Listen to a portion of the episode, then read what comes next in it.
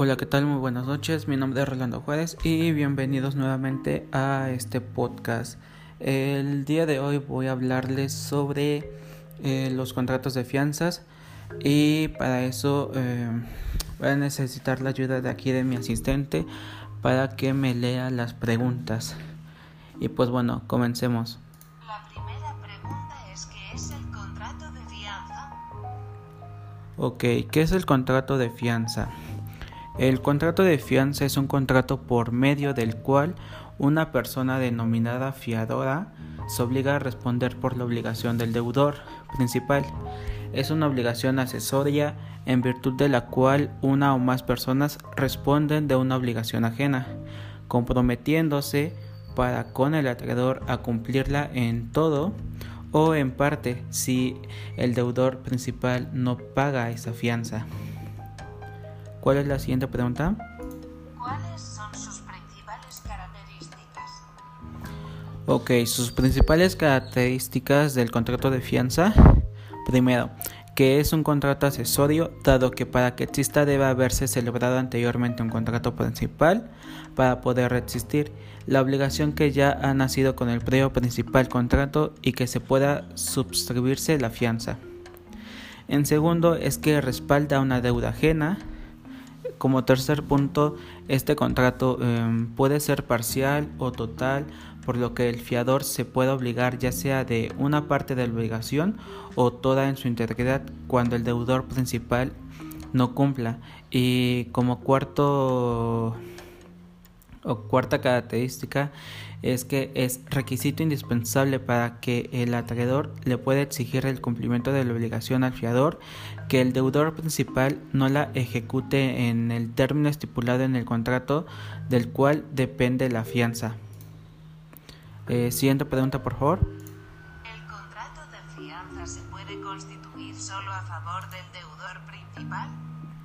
No, también se puede constituir a favor de otro fiador. Eh, siguiente pregunta. ¿Cuál es la finalidad del contrato de fianza? Ok, la finalidad de este contrato es que la fianza se celebra con la finalidad de garantizar una obligación ajena, pero en la cual solo se puede el acreedor cobrar al fiador cuando el deudor principal de la obligación no la cumpla. Eh, siguiente pregunta, por favor.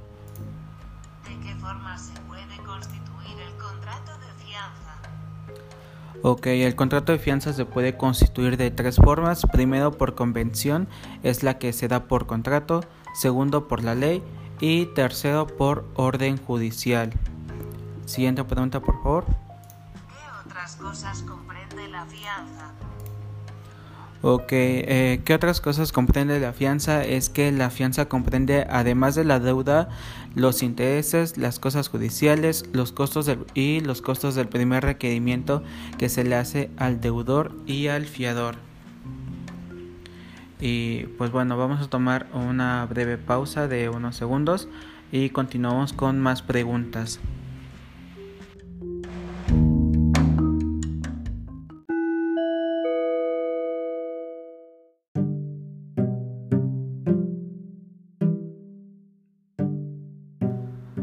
Ok, perfecto, ya volvimos después de este breve receso y vamos a continuar con las últimas preguntas. ¿Qué es el fiador?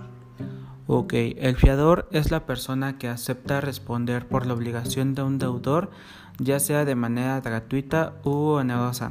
Siguiente pregunta. Una persona nos pregunta que si acepto ser fiador, ¿qué función tengo? Ok, tienes la función que se cumple es la de responder por la obligación en caso de que el deudor principal no lo haga. ¿Qué partes tiene el contrato de fianza? Ok, perfecto. Eh, las partes que tiene el contrato de fianza son primero los sujetos, fiador y acreedor. Segundo, el objeto, todas las obligaciones sobre las que recae la fianza. Y tercero, la forma y la prueba, aunque no hay sol solemnidad establecida por la norma, es consensual, ya que solo basta la expresión verbal de este modo. Es el modo consensual, aunque lo recomendable será siempre tenerlo por escrito para eventos futuros que se puedan presentar.